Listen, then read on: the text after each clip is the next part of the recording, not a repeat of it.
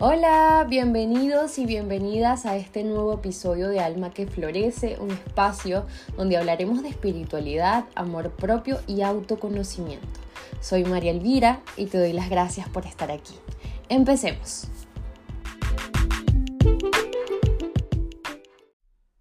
Hola, bienvenidos y bienvenidas a este segundo episodio de Alma que Florece. Hoy hablaremos de un tema interesante y del que todos hablamos, pero a veces nos cuesta. Los seres humanos tenemos este problemita de no querer soltar. Es algo que nos cuesta muchísimo. Puede ser una idea, una emoción, una creencia, una persona o una situación. Nos atamos a ella y no podemos avanzar.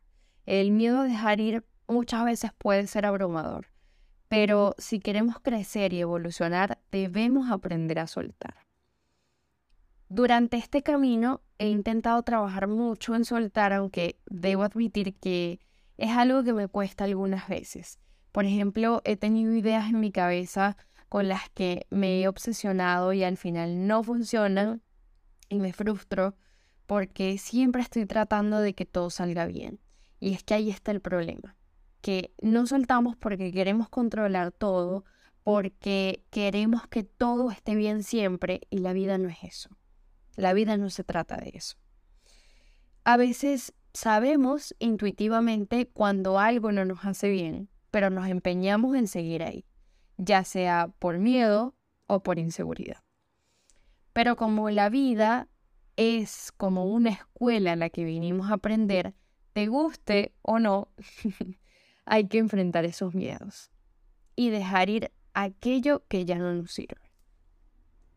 Y aquí voy a entrar en un tema delicado porque a veces hay personas dentro de nuestro círculo o de nuestra familia incluso que nos pueden causar daño. Y aunque lo sabes, muchas veces te quedas ahí. Nos quedamos ahí por miedo a que, a que nos juzguen, por miedo a, a quedar mal, eh, por evitar un conflicto, eh, pero te das cuenta de que al final el daño te lo estás causando tú mismo o tú mismo. Y así pasa con todo en general. Nos quedamos atados a cosas, a personas, a situaciones que ya no son buenas para nosotros y que solamente nos están causando dolor y sufrimiento. Entonces, por tu paz mental y por tu tranquilidad, deja ir lo que tengas que dejar ir. Eso no te hace egoísta, eso no te hace mala persona, al contrario, eso es ponerte como prioridad. Y yo sé que tampoco es una decisión que se toma de la noche a la mañana, sé que no es fácil.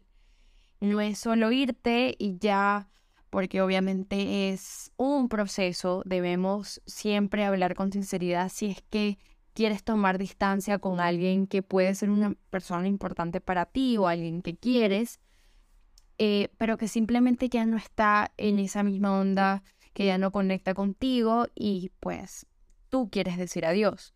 O si es al contrario y esa persona decidió alejarse de ti, pues en el caso que sea, debemos entender que todos tenemos caminos diferentes y que quizás la otra persona tenga heridas por sanar, que no siempre vamos a estar de acuerdo en todo que no todos nos van a entender por nuestra forma de pensar o por nuestra forma de vivir.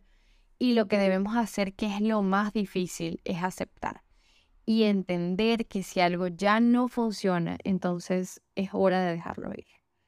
Pero primero tienes que sincerarte contigo. ¿Cómo hacemos con alguien que nos hizo daño? Yo creo que es importante perdonar a aquellos que nos han lastimado y el perdón no significa que lo que hicieron estuvo bien, sino que estamos eligiendo dejar ir ese sentimiento que no nos hace bien. ¿De qué te sirve odiar y llevar eso contigo todo el tiempo? Cuando aceptamos y dejamos ir, tomamos el camino que nos permite seguir adelante y podemos concentrarnos un poco más en nuestro propio bienestar emocional. No tienes que ser el mejor amigo de la persona que te hizo daño, porque lo perdonaste. El perdón es que lo que te hizo ya no te afecte directamente. y sueltas cualquier sentimiento negativo hacia esa persona y si ya no le quieres ver más, pues no la ves más, pero ya no llevas eso contigo. Y así también podemos empezar a soltar en pequeños pasos, ya sea un mal hábito, un miedo y hasta el mismo daño que nos podamos causar nosotros mismos. Empieza a soltar eso que es tóxico para ti. Si es un lugar en donde no eres feliz, entonces aléjate. Si tienes gente cerca que solo te está haciendo daño o que están haciendo cosas que te afectan directamente, suelta. Y si eres tú mismo o tú misma quien se está haciendo daño, entonces empieza a dejar ir también esos mismos pensamientos negativos y de autosabotaje.